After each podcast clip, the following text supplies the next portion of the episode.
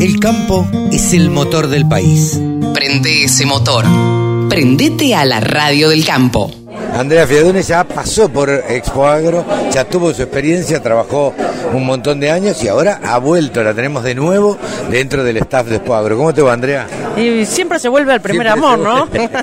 ¿Cómo te va, Carlos? ¿Cómo te va? Muy bien, gracias. Yo Eh, feliz, yo feliz. Contenta, verdad, se sí, te notó en la presentación sí, que estabas feliz. Mm. desbordada, contenta, estabas eh, alegre. A ver, ¿para qué te incorporaste? ¿Cuáles son las cosas que venís a aportarle a este nuevo Expo Agro? Yo hago lo que hice durante todos estos años, que es, eh, digamos, eh, a organizar el contenido de la feria. Porque no, no, lo, no lo puedo crear porque ya está. O sea, la Claro. feria está llena de contenidos que traen las empresas, que traen los visitantes, que traen las personalidades. Yo lo que hago es tratar de organizarlo para que todo el mundo lo pueda apreciar eh, en el mundo de actividades que hay dentro de la feria.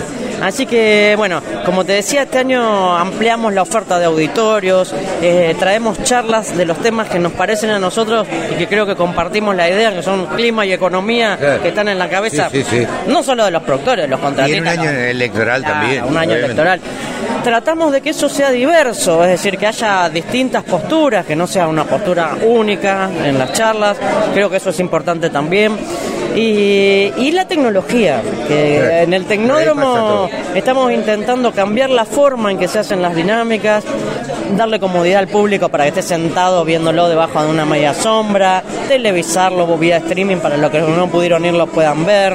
Es decir, estamos haciendo un trabajo muy importante que quizás no se pueda ver todo en esta edición, pero que lo arrancamos y lo, lo vamos a seguir profundizando de ahora en más. Así que, ¿cómo no va a estar feliz? Es un lugar de encuentro, Sí, sí. te encontrás con amigos, te encontrás con eh, gente de negocios.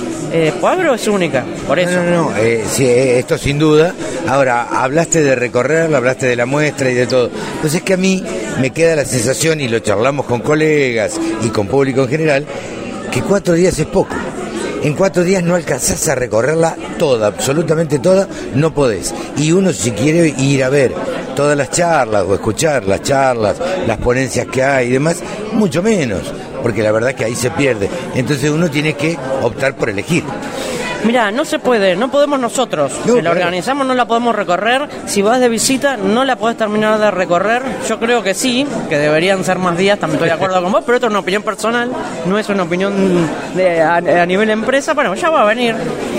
Pero yo lo que sugiero a los visitantes y a ustedes es que se armen una agenda, porque las Sí, claro. actividades están superpuestas. O sea, tenés a la misma hora, y es imposible que no sea así por la gran cantidad de cosas que hay.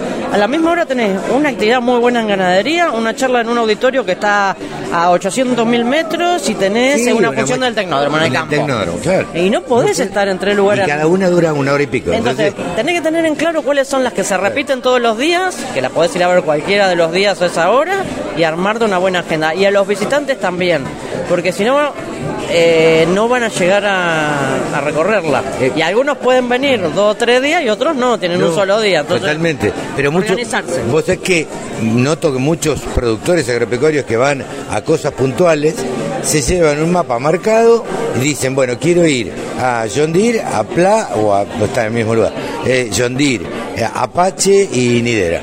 Entonces van a esos tres lugares y lo que les queda en el camino lo ven y lo demás no, no lo recorren. Eso es lo mejor. Yo sugiero, nosotros publicamos las agendas eh, un tiempito antes de la feria y durante la feria lo que va a pasar en el día.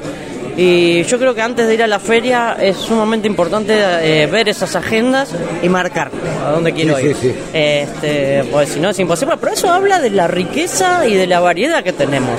O sea, ¿en qué feria, en qué lugar del mundo te pasa eso? No, no, no, Solo en Expo Agro, porque yo no he recorrido otras ferias, pero me han contado y son bastante más eh, sencillas, digamos, en ese sentido. Sí. Nosotros, bien argentinos, proponemos, proponemos una cantidad de actividades y no somos nosotros desde Expo Agro solamente, de las empresas Sí, proponen sí, sí. actividades. Es como una dinámica ya in- instalada, una- es la cultura de Expo Agro, digamos, de hacer un montón de cosas. Andrea, te aprovecho de hablar con vos ahora, porque en esos cuatro días, en marzo, no se puede hablar con vos, apenas saludarte y punto. No, no, me voy a encontrar en el Tecnódromo a las 2 de la tarde, me vas a encontrar en las jornadas, así que nos vamos a saludar allá también, te esperamos y te agradecemos mucho que hayas venido y que estés siempre. Andrea Fiadone, gerente de de Expo Agro. La radio del campo. www.laradiodelcampo.com